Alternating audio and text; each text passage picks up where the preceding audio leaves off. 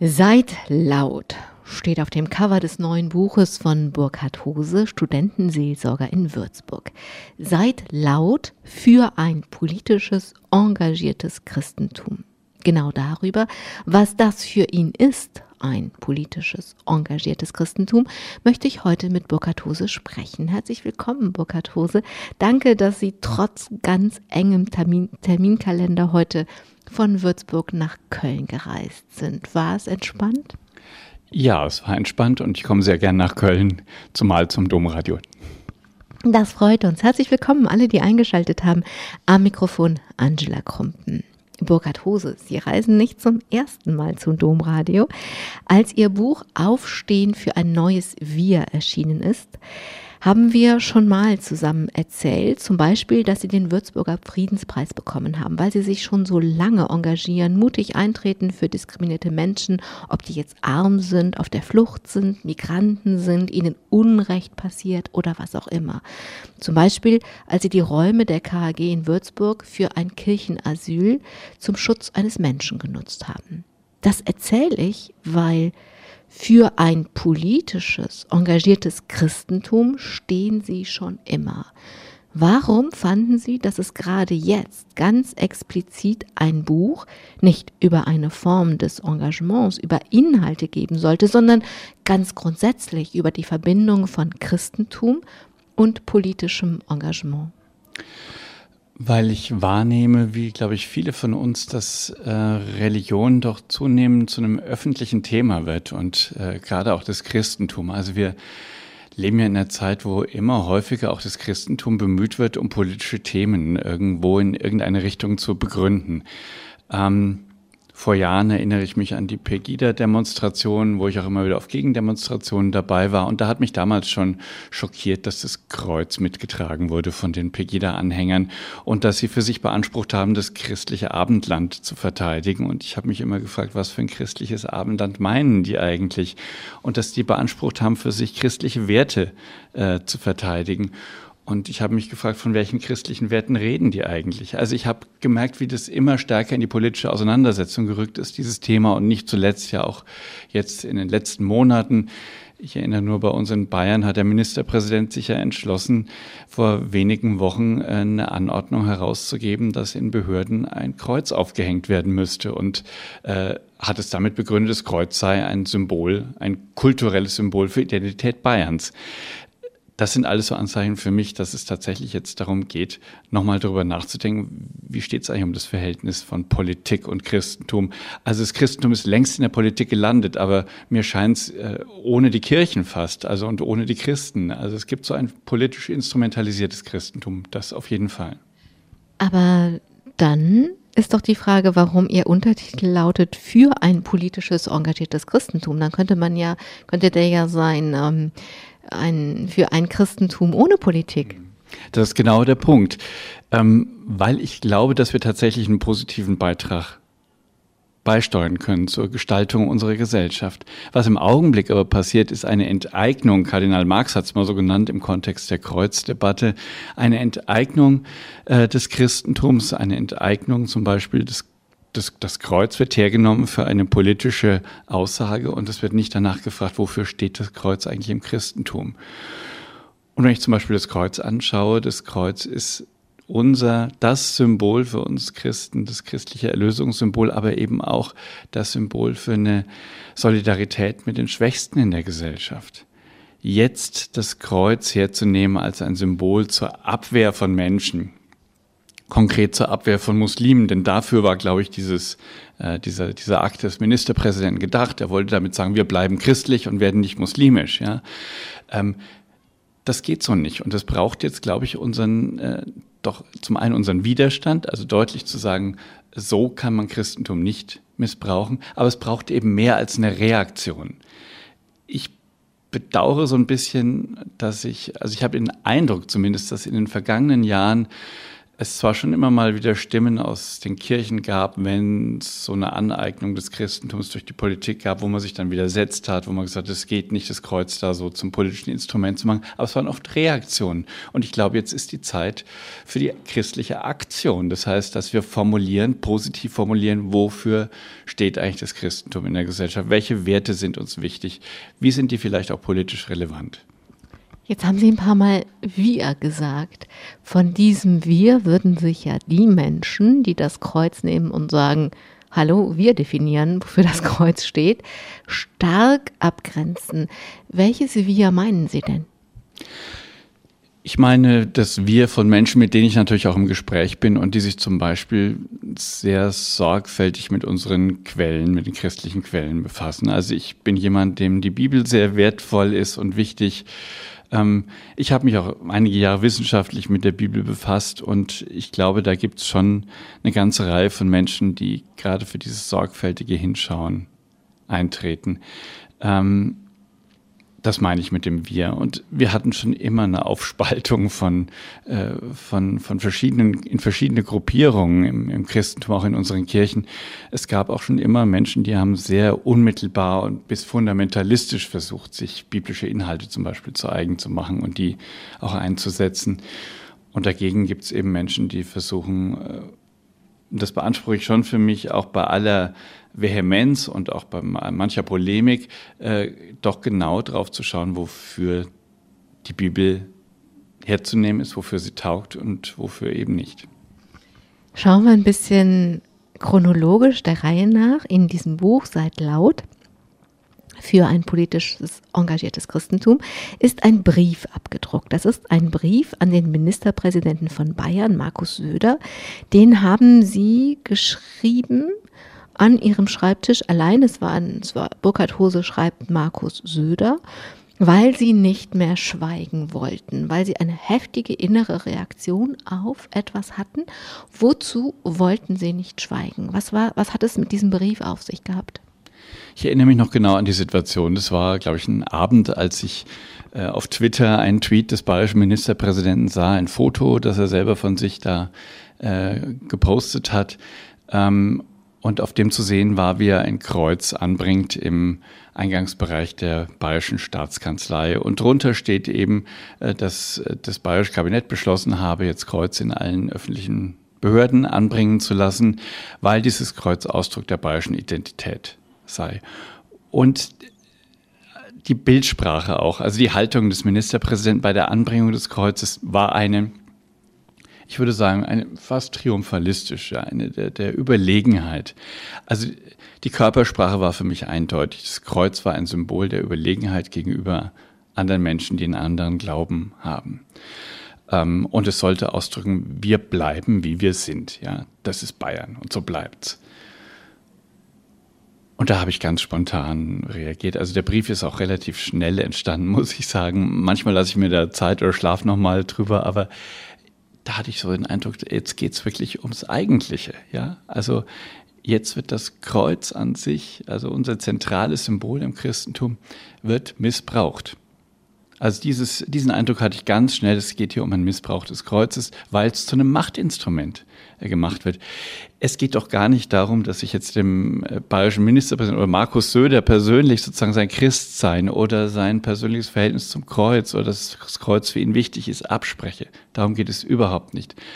Aber in dieser Situation hat er als bayerischer Ministerpräsident aus einer Machtposition heraus gehandelt und ganz bewusst das Kreuz auch als Ausdruck dieser Macht äh, an die Wand gehängt. Und das Kreuz ist alles andere, nur kein Machtinstrument und kein Symbol für staatliche Macht. Wie waren die, Re die Reaktionen? Und zwar einmal die Reaktionen von Markus Söder und dann die Reaktionen der Öffentlichkeit.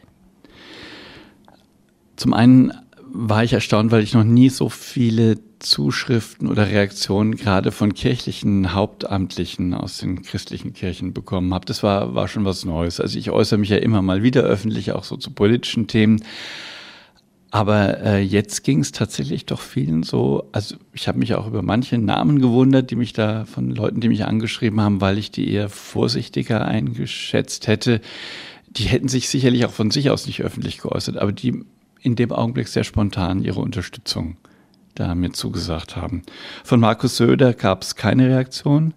Es gab Reaktionen von seiner CSU, ähm, also sämtliche unterfränkische Abgeordnete aus dem Bereich, aus dem ich ja komme, äh, Landtagsabgeordnete haben sich zu einem zu einer Presseerklärung zusammengeschlossen, äh, unter ihnen auch die Landtagspräsidentin des Bayerischen Landtags und haben ganz scharf kritisiert, auch mich persönlich sehr scharf angegriffen.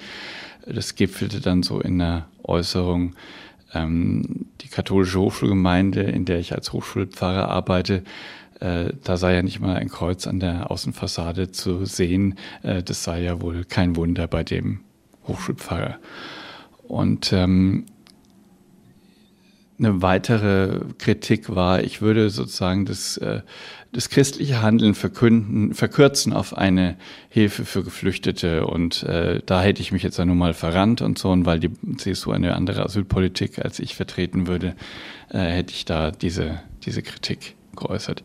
Das stimmt so natürlich nicht, weil ich den Eindruck habe, es geht beim Kreuz um weit äh, nochmal grundsätzlichere Dinge, die sich natürlich in der Asylpolitik zeigen. Ja, also die zunehmend menschenverachtende Asylpolitik, wie wir es im Augenblick erleben und wie ich sie im Augenblick vor allem auch äh, von Seiten der CSU, die da der AfD auf der Spur folgt, erlebe, die ist natürlich ein ganz heftiges Anzeichen dieser Politik, die ich insgesamt für äh, aus christlicher Warte problematisch halte.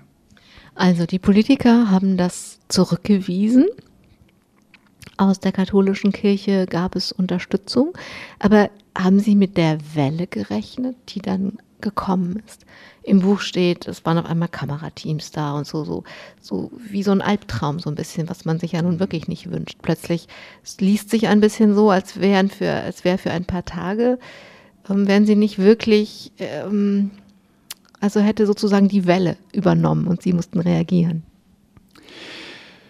Ja, also gänzlich überrascht war ich nicht, aber also es ist immer noch so was, äh, was, was mich, glaube ich, im Augenblick überhaupt an unserer doch sehr stark auch medial geprägten Gesellschaft wundert, wie schnell solche Wellen in Gang kommen. Dass es die gibt, weiß ich aus der Beobachtung. Ich habe es auch immer mal so ansatzweise erlebt, aber ähm, ich war dann schon auch in dem Moment äh, überrascht von der, von der Wucht. Also, dass dann da äh, Kamerateams vor der Tür stehen. Ich glaube, es hängt auch damit zusammen, dass es so ein, natürlich was, was sehr Prägnantes war und Vorstellbares. Also da ging es ums Kreuz, da kann sich jeder da was drunter vorstellen. Es geht nicht um irgendwelche Inhalte, also wir haben nicht über Werte diskutiert oder ich habe nicht Werte in Frage gestellt, sondern äh, der Ministerpräsident hat sich für ein sehr plakatives für eine sehr plakative Ausdrucksform entschieden, indem er das Kreuz in der Staatskanzlei aufgehängt hat.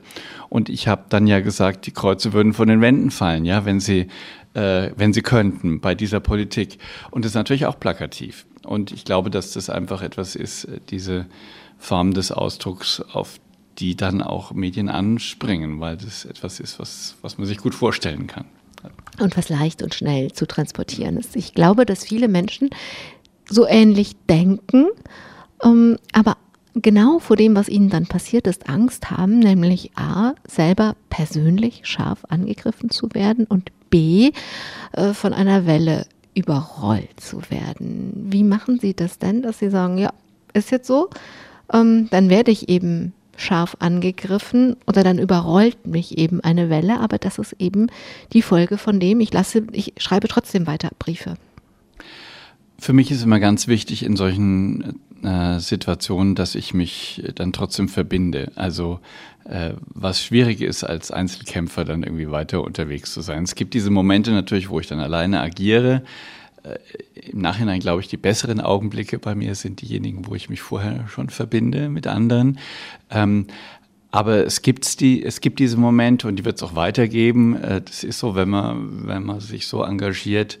Ähm, aber dann ist es umso wichtiger, äh, sich zu verbinden. Und da habe ich eine ganze Reihe von Menschen, da geht es dann einfach über, über WhatsApp oder über eine E-Mail.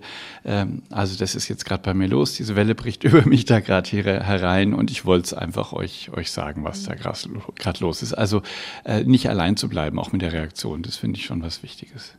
Und auch Korrekturen durchaus äh, aufzunehmen. Also bis hin zu äh, dann auch Ratschlägen, ey, Nacht drüber schlafen ist vielleicht auch gut.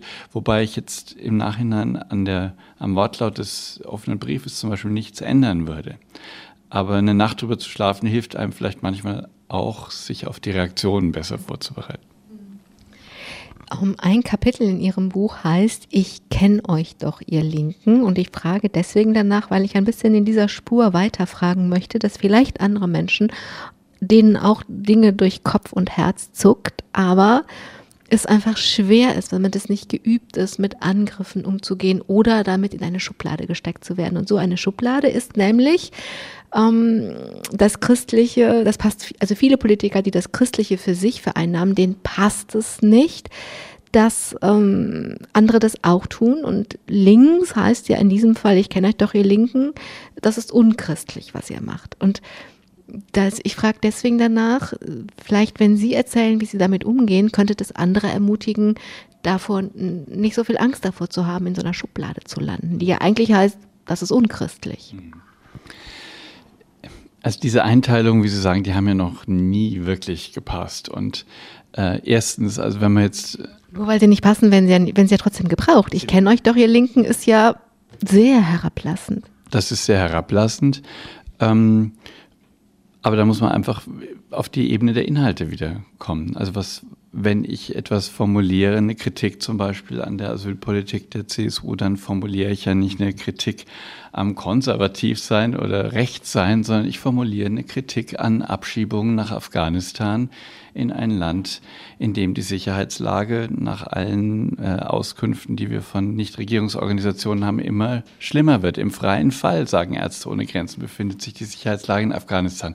Also was ich damit sagen will, ich will weg von diesen Rechts-Links-Begriffen und ich in der Diskussion immer wieder zurückkommen, warum übe ich eigentlich Kritik? Ich übe nicht Kritik an der CSU als CSU, sondern ich übe Kritik an einer bestimmten Politik der CSU. Wenn dann als Reaktion kommt, ähm, naja, wir wissen ja, Sie sind ja ein Grüner oder ein Linker oder so, dann äh, entlarvt sich doch diese Kritik auch äh, von dieser Seite selber, finde ich.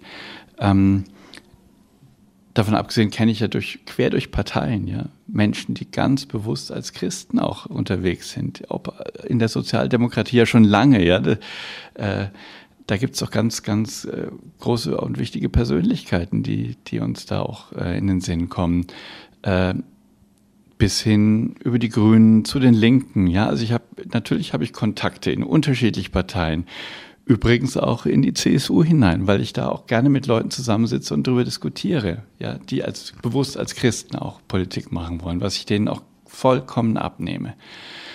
Also von daher, wenn es um Inhalte geht, ähm, merkt man eigentlich, dass diese Einteilungen gar nicht mehr taugen. Also da müsste man ja auch sagen, Jesus war ein Linker am Ende weil er sich auf die Seite der Benachteiligten gestellt hat. Und dann wird es ja irgendwo absurd. Okay, also ihr, na, ihr Vorschlag an dieser Stelle ist einfach immer wieder zurück auf die inhaltliche Ebene zu kommen, egal, weil das ist ja von der anderen Seite, ich kenne euch doch, ihr Linken, ist ja einfach ein Ausweichen vor der inhaltlichen Auseinandersetzung. Und ihr Vorschlag ist, da an den Inhalten dran zu bleiben und den Rest wegzulassen. Ja, weil was bleibt uns sonst übrig? Also wir könnten natürlich in eine ähnliche äh, Sprachregelung verfallen und dann andere nur als Nazis oder so bezeichnen. Und das hilft uns ja auch nicht weiter. Also ähm, ich kann sehr wohl manchmal sagen, zum Beispiel über die AfD, dass sie aus meiner Sicht nationalsozialistischem Denken nahe ist, aber dann muss ich es auch begründen inhaltlich. Also zum Beispiel, wenn es um die äh, um den Menschen und den Wert des Menschen, der beeinträchtigt ist, der mit Behinderung lebt, geht. Da gibt es äh, Anzeichen für mich. Oder wenn es um die, die Einteilung äh, in verschiedene sozusagen Rassen geht, die ich äh, schon so vorfinde im Denken äh, der AfD, wo man äh, den Eindruck hat, hier hat ein völkisches Denken wieder Einzug gehalten, was wir schon mal hatten in Deutschland. Also wo es einen Unterschied gibt zwischen Menschen, die in Deutschland geboren wurden und denen, die eben nicht hier geboren werden. Aber das sind, das sind immer Dinge, die ich an den Inhalten festmache. Also in jeder Richtung. Ich glaube, da braucht es Beharrlichkeit. Ich, ich weiß, es ist schwierig und es wird die Parolen weitergeben. Also ich werde weiter als Linke äh, bezeichnet werden, das ist mir schon klar. Ich habe zu Beginn der Sendung gesagt, dass ich den Eindruck habe, dass dieses Buch geschrieben worden ist, um einmal ganz grundsätzlich über die Verbindung von Christentum und politischem Engagement nachzudenken und es auch zu verteidigen, dass das eine, dass das eine Verbindung ist, die ähm, notwendig dazugehört, wenn ich das richtig verstanden habe. Und ähm, Sie weiten das noch ein bisschen aus indem Sie oder Sie betrachten, in diesem grundsätzlichen Betrachten, fügen Sie einen Aspekt ein. Sie sagen, die Kirche hat einen prophetischen Auftrag. Und wenn wir mal auf die Propheten und auf das Alte Testament kommen, dann erzählen Sie in diesem Buch eine sehr eindrückliche und bewegende Geschichte, die in der Zeit spielt, als Sie selber im Priesterseminar waren. Sie haben zusammen mit einem Kollegen einen Gottesdienst vorbereitet und einen Propheten Hosea ganz wirkungsvoll eingesetzt. Sie zitieren Hosea und sagen, Dein Hafenspiel will ich nicht hören, sondern das Recht ströme wie Wasser, wie Gerechtigkeit, wie ein nie versiegender Bach. Was war der Kontext? Der Kontext war, dass äh, dieser Text äh, ohnehin für den Gottesdienst vorgesehen war und wir haben den Text schlicht an den Anfang des Gottesdienstes gesetzt. Also nicht da, wo er normalerweise zu hören ist als Lesung im Verlauf des Gottesdienstes, sondern wir haben am Anfang das Orgelspiel unterbrochen, abgebrochen und haben schlicht den Original Amos-Text in die Gottesdienstgemeinde hineingerufen. Es hatte natürlich auch schon einen gewissen Hintergrund, weil es damals in dieser Zeit schon auch im Priesterseminar Tendenzen gab, sozusagen eine perfekte Liturgie zu inszenieren, also von den, von manchen zumindest.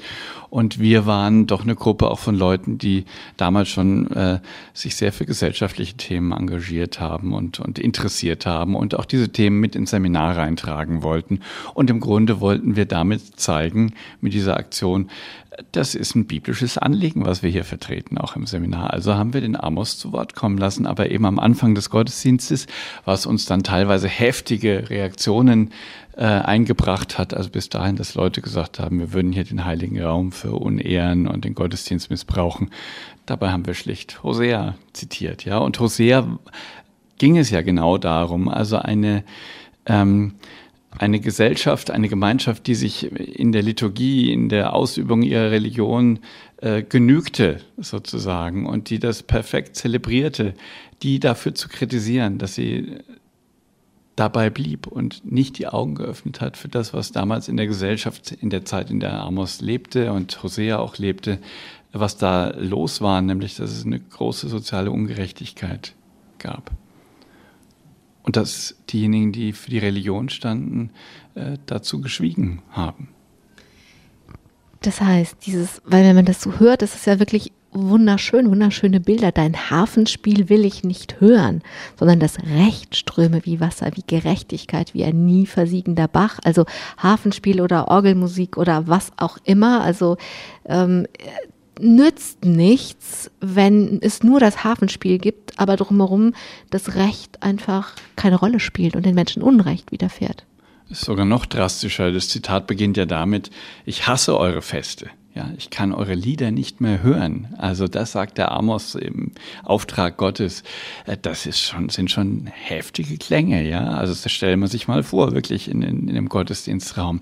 Deswegen, ich sag ja auch, ich, ich schäme mich für manche Diskussionen, die heute in der Kirche laufen, über über die, wer darf zur Kommunion oder auch nicht, oder wie geht's mit der Struktur, Umstrukturierung unserer Gemeinden weiter.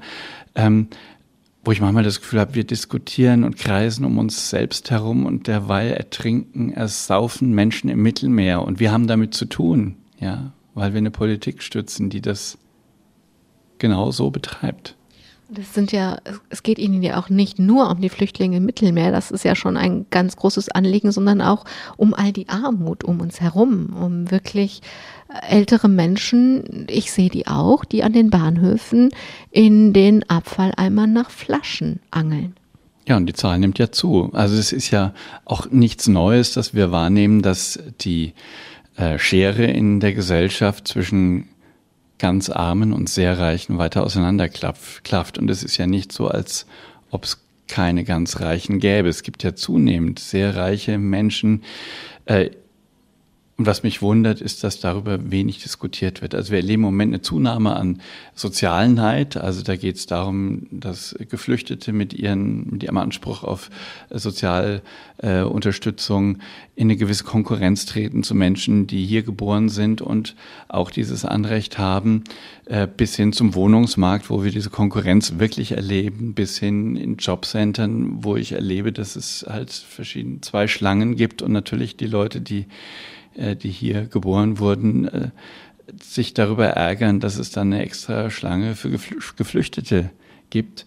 Ähm, aber der Ärger muss doch eigentlich in eine andere Richtung gehen. Der muss darum dahin gehen, dass es sehr viel Reichtum in diesem Land gibt und dass nicht darüber diskutiert wird, diesen Reichtum auch anders zu verteilen oder zumindest Menschen verstärkt zur Verantwortung heranzuziehen, äh, die so reich sind. Also wer über Armut redet, muss über den Reichtum reden. Das ist was, was ich aus der Bibel weiß, was ich von Amos kenne. Und ich finde, es wird bei uns zu wenig über Reichtum geredet. Wie verknüpfen Sie denn diesen, wenn Sie sagen, die Kirche hat einen prophetischen Auftrag mit diesem gesellschaftlichen Kontext, in dem wir beide jetzt hier sitzen und dieses Interview machen? Also mein Buch heißt nicht umsonst äh, Seid laut. Ich muss ehrlich sagen, ich habe mich am Anfang etwas gegen den Titel gewehrt, weil ich ähm, weil ich schon auch jemand bin, der, der wirklich auch gerne die leisen Töne schätzt und die Zwischentöne auch in der Auseinandersetzung. Ich meine, äh, ich habe mich dann mit dem Titel angefreundet, weil er meint, äh, seid laut im Sinn von seid deutlich. Ich glaube, dass wir deutlicher auftreten müssen, auch von Seiten der Kirchen, uns einschalten müssen in die, die gegenwärtigen Diskussionen. Das geschieht teilweise. Ähm, aber zum Beispiel, wenn es um die Fragen von gerechter Verteilung geht, geschieht es mir auch noch äh, zu wenig. Also teilweise beobachte ich schon, auch was ich gut finde, ähm, beim Thema Flucht, Asyl, äh, dass sich doch immer wieder Stimmen aus den Kirchen regen. Ähm, Aber bis hin zum Papst, der ja ganz deutlich, ganz deutliche Akzente setzt. Ja, der Papst, ich glaube, dass der Papst natürlich eine gewisse Sogwirkung hat. Also wenn es Franziskus nicht gäbe, wäre die deutsche Kirche noch, noch viel, viel leiser. Da bin ich davon überzeugt. Also deswegen bin ich natürlich dankbar dafür, dass es solche Signale äh, aus Rom gibt. Ähm, dass es sogar Überlegungen gibt, habe ich jetzt äh, gehört, äh, sich darum zu bemühen, dass äh, Seenotrettungsschiffe, äh, die ja immer unter einer bestimmten Flagge fahren müssen, äh, vielleicht sogar unter der Vatikanflagge fahren könnten. Äh, das wäre natürlich ein tolles Zeichen, ja. Aber da ist sicherlich auch noch ein langer Weg hin, wenn es überhaupt so weit käme. Aber dass es überhaupt solche Überlegungen gibt, das zeigt ja, dass wir doch auch als Kirche wahrgenommen werden, als an der Seite derer, die, die, die Menschenleben retten.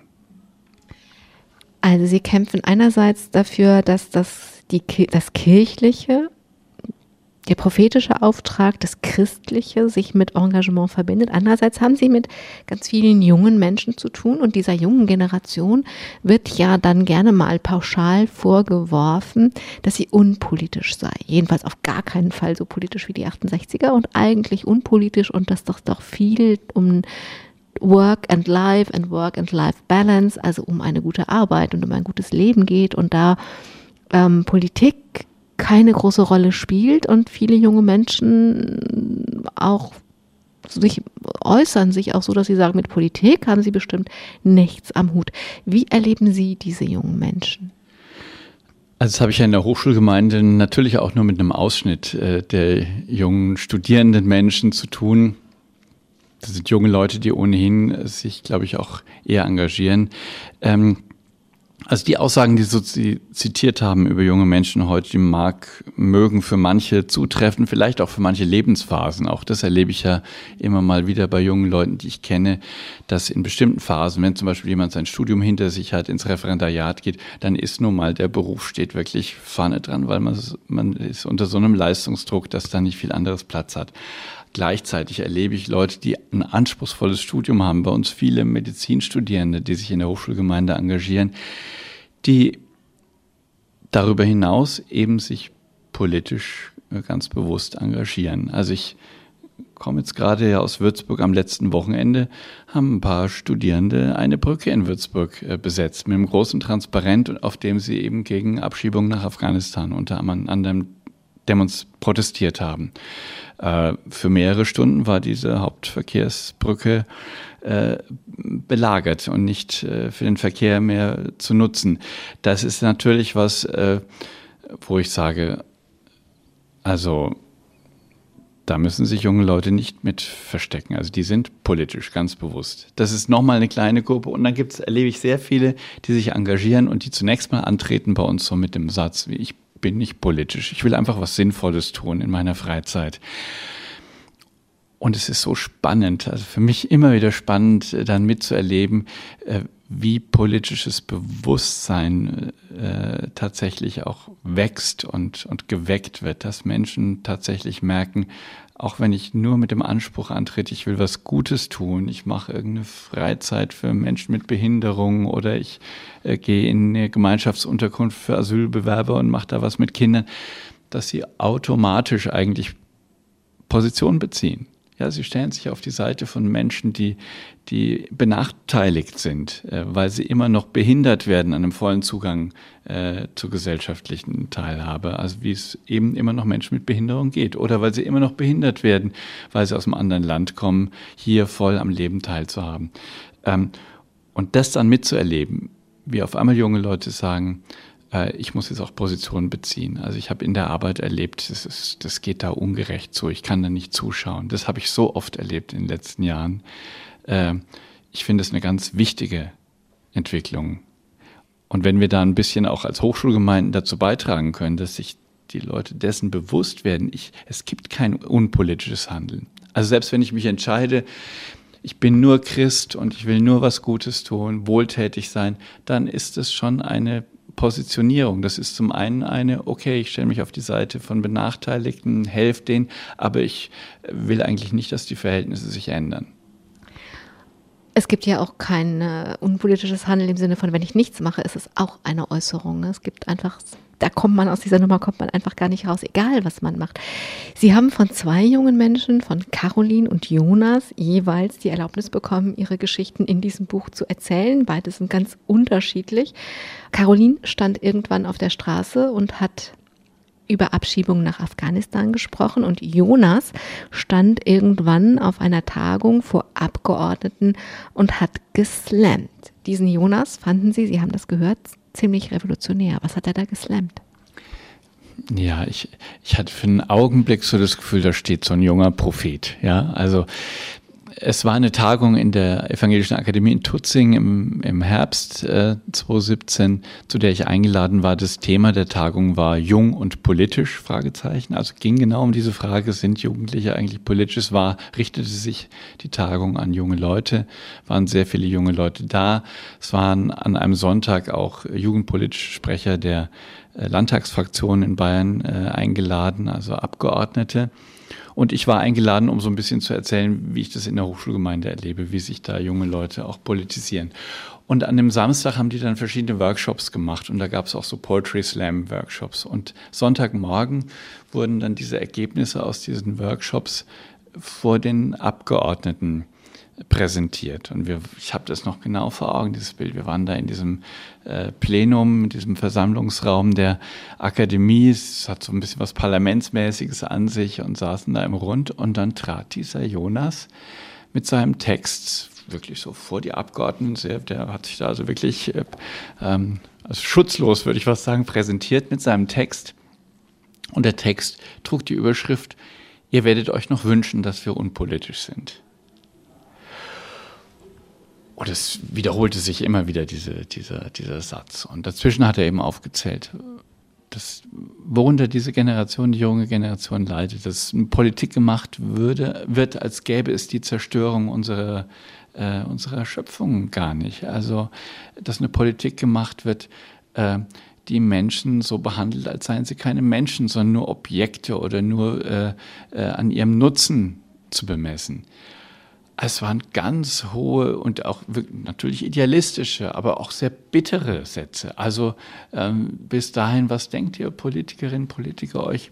Äh, das ist doch nicht normal, dass ich für eine Mini-Bude in München so einen Haufen Geld bezahle, dass Menschen sie nicht mehr von dem leben können, was sie von ihrer Arbeit verdienen. Und das hat er so aufgezählt, ja. Und dann auch die große Frage gestellt, was ist dieses Europa, das Menschen im Mittelmeer ertrinken lässt? Was, was übergebt ihr uns da an Erbe? Und dann am Schluss wieder so, ihr werdet euch noch wünschen, dass wir unpolitisch sind. Und ich hatte so das Gefühl, alle haben die Luft angehalten, als er zu Ende war. Und äh, die Politikerinnen und Politiker waren zum Teil beeindruckt, berührt, aber auch äh, irgendwo äh, ein bisschen aus der Fassung was sie damit anfangen sollten. Und auf einmal hatte ich zu tun, über eine Person, habe ich ja noch mehrere erlebt, mit einer Generation, die alles andere ist als unpolitisch. Hatte das irgendwie über dieses aus der Fassung geraten, auch in Frage gestellt werden? Haben Sie beobachtet, dass es da dann noch irgendwie vielleicht Kontakte gab, dass es irgendwie einen Einfluss dann hatte oder dass Sie sich weiter beraten haben mit den jungen Menschen? Also haben Sie da noch irgendeine Weiterung gesehen? Also ich glaube schon, dass es eine Wirkung hatte, weil das, was vorher so auch in der Diskussion mit den Abgeordneten lief, also dann kamen so die, was man ja kennt, also ja, die jungen Leute kommen nicht bei, wenn wir sie zu Jugendparlamenten einladen und so. Das war also das Übliche. Äh, das hat dann da nicht mehr funktioniert. Wie das konkret weiterging, weiß ich nicht. Äh, aber ich hatte zumindest den Eindruck, ähm, es wurde was unterbrochen bei den, also diese alte Logik, äh, ja, junge Leute sind eher schwer zu begeistern für Politik, äh, die, die war da nicht mehr so leicht fortzuführen. Kommen wir zu Caroline, das ist eine ganz andere Geschichte. Aber da haben Sie auch eines Tages gestaunt, als Sie Caroline beobachtet haben, wie sie auf der Straße stand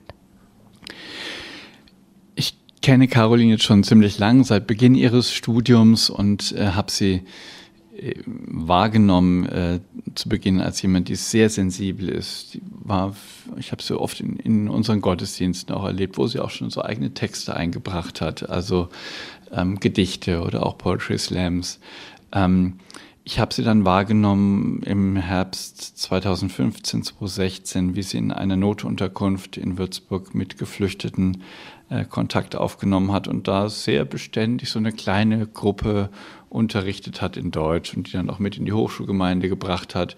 Und es waren aber immer so Aktionen, wo ich dachte, ja, sie sucht so für sich eine Form, sich zu engagieren in einem überschaubaren Rahmen, auch in einem geschützten Rahmen, sehr sensibel, ganz verantwortungsvoll. Und dann kam ich eines Tages, jetzt im letzten Winter war das, ähm, zu einer Mahnwache in Würzburg auf der Straße, auf dem Marktplatz gegen Abschiebung nach Afghanistan. Und da gibt es immer so das äh, Angebot eines sogenannten offenen Mikrofons, also nach Reden, die so angesetzt sind, vorbereitet sind, gibt es die Möglichkeit für Leute frei ans Mikrofon zu treten und auch was zu sagen. Und da war ich für einen Moment überrascht. Äh, Caroline trat ans Mikrofon und äh, und hielt eine sehr leidenschaftliche Rede gegen Abschiebungen, auch eine sehr emotionale, auch, auch eine bittere, aber auch sehr, wirklich leidenschaftlich in dem Sinn, dass sie auch noch so den Anspruch hat, sie kann dazu beitragen, dass es ein Umdenken vielleicht noch gibt. Und sehr menschlich. Also seht die Menschen, die da abgeschoben werden, weil ich weiß, sie ist auch befreundet mit, mit Menschen aus Afghanistan. Und ähm, dass die da auf einmal auf der Straße stand ja, und eine politische Rede hielt, die schon unverwechselbar auch ihre, ihre Züge noch trug. Also es ist keine übliche politische Rede. Äh, das hat mich ungeheuer berührt. Ja. Also zu erleben, wie jemand diesen Weg auf die Straße findet und für das einzustehen, was ihr wirklich wichtig ist. Und es war nichts Aufgesetztes und nichts äh, Andressiertes und nichts Übernommenes, sondern es war wirklich ihr eigenes, was sie da gesagt hat. Also es hat mich echt überwältigt. Ja. Caroline und Jonas sind definitiv nicht in einem Stadium, in dem sie gleichgültig werden zu dem, was passiert. Ähm, ich beobachte viele Menschen, auch zum Beispiel in Workshops. Also jetzt gerade habe ich einen zum Thema Medien und Ethik gegeben und dass die Menschen mir sagen, ähm, also ich, ich konsumiere keine Medien mehr. Also ich, ich mache das nicht, ich tue mir das nicht an und immer diese Schrecklichkeiten und ich beschäftige mich mit den schönen Seiten der Welt und seitdem geht es mir viel besser, seitdem ich keine Zeitung mehr lese und keine Nachrichten mehr schaue. Vor allen Dingen geht es ja darum. Und das ist, ich weiß gar nicht, ob ich das Gleichgültigkeit oder Rückzug nennen soll, irgendwas dazwischen. Es ist auf jeden Fall eine Haltung, die sich nicht befassen will mit dem, was passiert. Sie zitieren in Ihrem Buch sowohl Ellie, Wiesel, Ellie Wiesel als auch Eva Fahidi, hoffe, ich spreche das richtig. Und die sagen nämlich, Gleichgültigkeit ist Gift. Eva Fahidi ist eine Holocaust-Überlebende, von Ellie Wiesel natürlich auch. Und einmal heißt es, Gleichgültigkeit ist Gift und dann Ellie Wiesel zum Thema Gleichgültigkeit. Dann, wenn du die Wahl hast zwischen Gleichgültigkeit und Verzweiflung, dann wähle die Verzweiflung. Also genau das, was die Menschen nicht machen. Sie, sie schützen sich vor der Verzweiflung. Sie geben dem viel Raum. Beiden. Gleichgültigkeit ist Gift und wähle die Verzweiflung. Warum? Mm, vielleicht, weil ich, weil ich natürlich auch ein gewisses Verständnis habe für Menschen, die, die sagen, ich kann das alles nicht mehr hören, ich, äh, ich ziehe mich zurück. Es ist nicht so, dass ich das nicht verstehen würde. Ich verstehe in gewisser Weise diese Reaktion, weil sie auch aus einer Überforderung äh, herauskommt und ich diese Überforderung ja manchmal auch selber spüre. Also äh, die Politik wandelt sich in eine Richtung, wie ich es kaum aushalten kann. Und ich, ich äh, habe so das Gefühl, selbst bei meinem Engagement, bei meinem Engagement ist dieser ist diese äh, Dynamik nicht aufzuhalten. Also dieser Rechtsruck zum Beispiel in Deutschland. Ähm, also ein gewisses Verständnis ist das eine.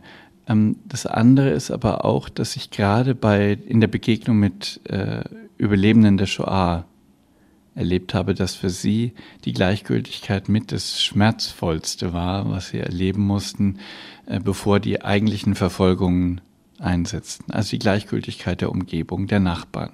Menschen, mit denen sie ganz gewohnt zusammengelebt haben, dass die zugeschaut haben, wie sie zunehmend ihre Rechte als Juden verloren, wie sie dann schließlich auch deportiert wurden, dass es keine, keinen Aufstand dagegen gab, dass Nachbarn deportiert und getötet wurden.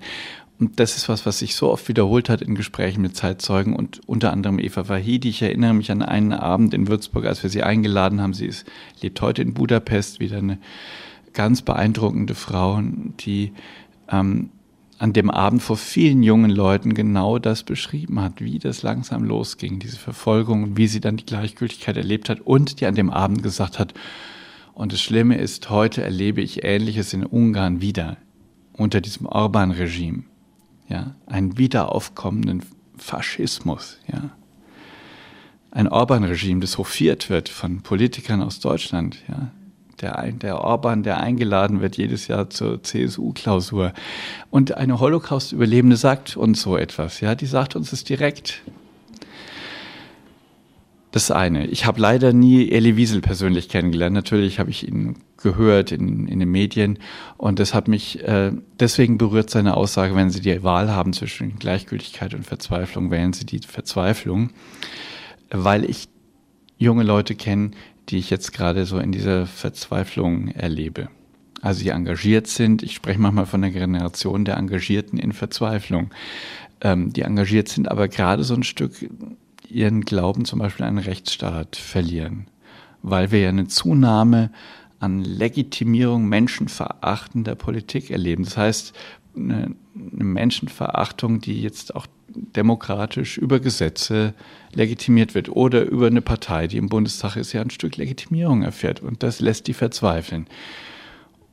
Und wo ich sage, äh, besser tatsächlich äh, zu verzweifeln, wobei das natürlich äh, nicht die, die, der letzte äh, Punkt sein sollte, sondern ein Engagement, das auch was verändert, ähm, als nur zuzuschauen. Zuschauen geht für mich überhaupt nicht mehr. Das heißt, ähm, vielleicht, also Sie haben jetzt sehr viele Dinge so hintereinander gereiht. Ich weiß nicht, vielleicht brauchen wir ein Beispiel, damit es klarer wird an der Stelle, wo Sie sagen, es wird so menschenverachtende Gesetze zugelassen. Menschenverachtende Gesetze sind zum Beispiel äh, für mich Gesetze, die im Augenblick den Familiennachzug regeln. Also viele unserer jungen Leute in der Hochschulgemeinde erleben tagtäglich in der Begegnung mit Geflüchteten, was es heißt, äh, wenn man nicht mit seiner Familie über Jahre zusammen sein kann. Und das wurde jetzt, wird jetzt erschwert, ja, nochmal dieser Familiennachzug.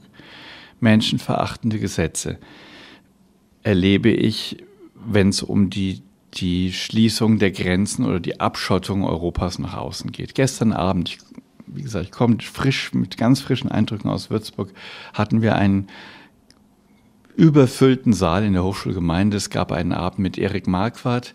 Äh, das ist ein junger Fotojournalist, der jetzt die letzten Wochen mit der Sea-Watch mit einem Seenotrettungsschiff im Mittelmeer unterwegs war. Und der sagte an dem Abend, das war ein Satz, der mich wirklich nochmal unglaublich berührt hat. Er sagt, ähm, es ist beschämend, wenn du auf einem Schiff bist und gerade Leichen aus dem Mittelmeer ziehst, von Menschen, die flüchten wollen über das Mittelmeer, Leichen aus dem Mittelmeer ziehst und zeitgleich hörst du, dass ein bayerischer Ministerpräsident von Asyltourismus spricht. Ja, von Menschen, die wie Touristen auf Ferienreisen von einem Land ins andere ziehen, um Asyl zu bekommen.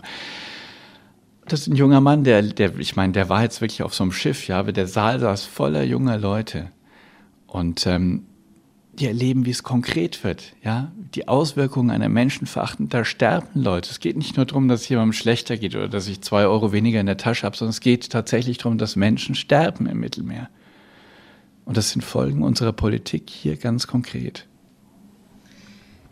Kann es sein, wenn ich Ihnen zuhöre, dass äh, dieses Wähle, wenn du die Gleichgültigkeit oder Verzweiflung zur Auswahl hast, wähle die Verzweiflung, dass Menschen, die so vehement fordern, hier soll es so bleiben, wie es ist und wir wollen das alles nicht, wir wollen unsere Welt behalten, ähm, sich vor der, dass die sich auch vor der Verzweiflung einfach schützen. Und wenn wir das, wenn es hier so bleibt, wie es ist, dann müssen die Menschen, die sich auf den Weg nach hier machen, ihre Probleme eben anders lösen. Das ist, also das ist einfach auch so ein Stück ist, ich, dieses Leid, was damit verbunden ist, eben nicht so nahe kommen zu lassen.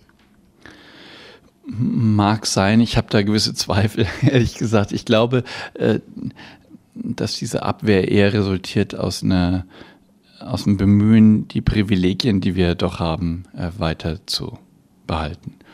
Und eigentlich ist uns längst bewusst, dass es nicht mehr möglich ist. Ja, der Erik Marquardt sagte gestern so ein bisschen in der Jugendsprache, die gestern in der Hochschulgemeinde passte, Leute, wir haben lang genug Party in Europa gehabt. Die Party ist vorbei.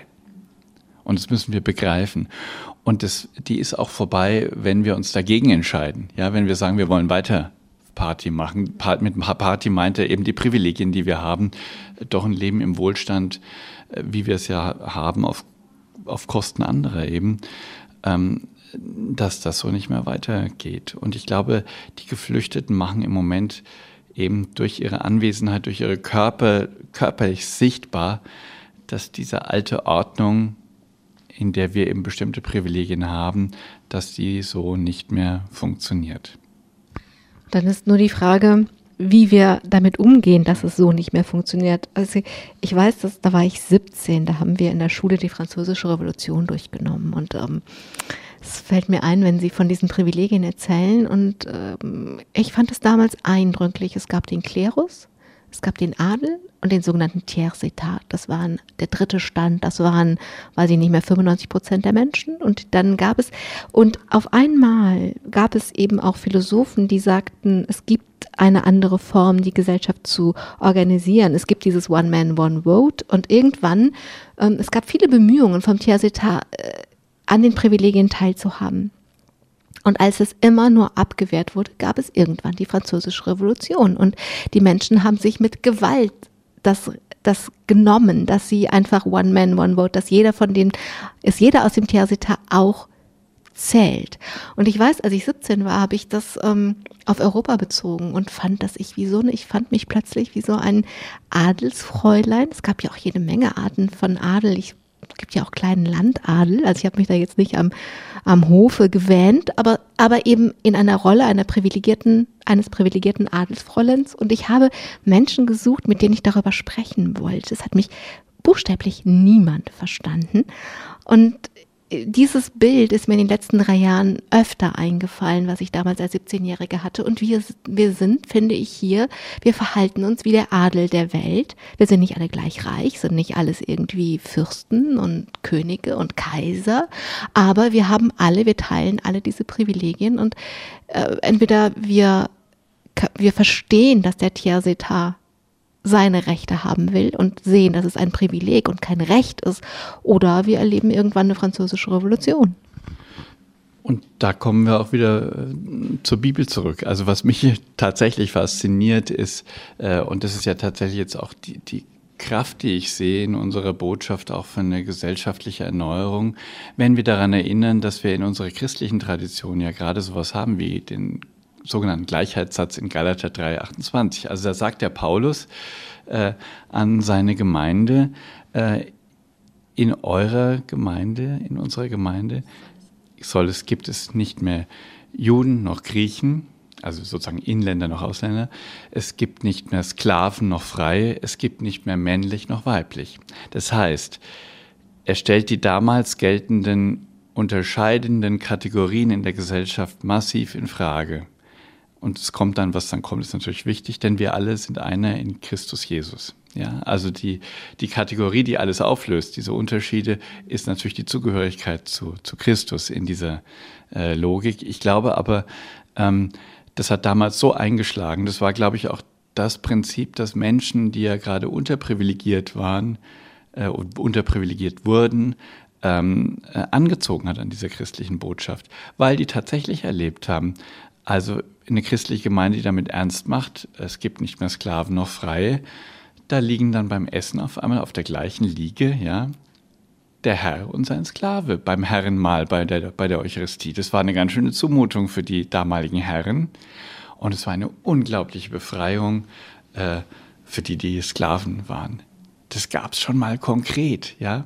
Und natürlich ist es ein Ideal und es ist nicht eins zu eins zu übertragen, aber es gibt nicht mehr Griechen noch, noch äh, Juden. Es gibt keine Einteilung der Gesellschaft in Volkszugehörige und nicht Volkszugehörige. Das ist doch was Hochaktuelles, weil wir doch gerade erleben, weil auf, dass auf einmal Politik wieder nach der Logik gemacht wird, zuerst die Deutschen, ja, Interessen der Deutschen oder der Europäer. Ja, es gab in Österreich ein Wahlplakat äh, Nächstenliebe Doppelpunkt unsere Österreicher, wo es dann plötzlich um Nationen, dass ja. der nächste, der, zu, der, der ist, der zur gleichen Nation gehört täusche ich mich? Sie sind bibelfester als ich, aber ist, nicht, hat, ist nicht im gleichen Zusammenhang gesagt worden, bei euch aber soll es anders sein?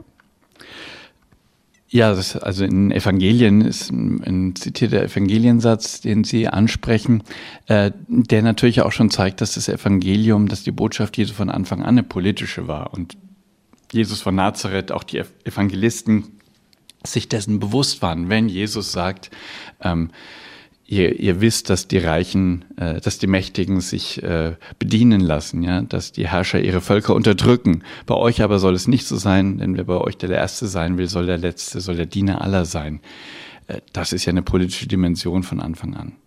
Ich frage deswegen danach, weil einerseits würde ich, gucke ich ein bisschen auf die Uhr und andererseits würde ich gerne zum Anfang zurück. Ihr Buch hat den Untertitel für ein politisch engagiertes Christentum. Wenn man das verbindet mit dem Satz bei euch, aber soll es anders sein, es soll nicht Herren und Sklaven geben, ähm, ist es dann das, wofür Sie eintreten und sagen, also dass ich will nicht, dass andere Menschen definieren, wie Christentum und Politik zusammengehen, sondern ich ziehe das aus dieser Passage bei euch, aber soll es anders sein? Ja, ich möchte es gerne von den Quellen her neu definieren, was, was ein christliches, was christliche Politik sein könnte. Und da geben unsere Quellen, also die biblischen Quellen, einiges her. Und sie verbinden sich im Übrigen, wie ich finde, auch sehr gut mit äh, Gedanken, die ja auch in unserem Grundgesetz äh, festgeschrieben sind. Ich glaube, dass die Festschreibung, die Verpflichtung äh, in dem Artikel 1, Absatz 1 unseres Grundgesetzes, die Würde des Menschen ist unantastbar. Äh, und dann der, der weitere Wortlaut, dass, dass die Verpflichtung des Staates ist, diese Würde zu schützen, aller staatlichen Gewalt, die Verpflichtung aller staatlichen, dass das sehr wohl zusammengeht und sehr gut zusammengeht mit unserem christlichen Menschenbild. Also der Mensch, der tatsächlich im Mittelpunkt steht mit seiner Würde, die eben nicht abhängig ist von Herkunft, von Stand, von äh, äh, gesund sein oder nicht gesund sein, sondern die jedem Menschen gleichermaßen zukommt. Es ist nicht die Würde des Deutschen, sondern es ist die Würde des Menschen. Und dieses Menschsein mit seiner Würde ist etwas, was für mich im Mittelpunkt auch unserer christlichen Botschaft steht. Burkhard Hose, ich danke Ihnen für die Reise von Würzburg nach Köln. Seid laut für ein politisch engagiertes Christentum haben Sie im Gepäck gehabt, Ihr neues Buch. Ich wünsche Ihnen von Herzen, dass das, Sie haben das Seid laut in der Sendung noch präzisiert in Seid deutlich, dass es deutlich wird, dass es viele Menschen sind, die das Christliche anders verstehen, als ein Kreuz in die Staatskanzlei in Bayern zu hängen. Alles Gute für Ihren Einsatz. Vielen Dank alle, die zugehört haben und ich wünsche uns, dass wir das nicht anderen überlassen, was ein politisch engagiertes Christentum ist. Am Mikrofon war Angela Krumpen. Machen Sie es gut.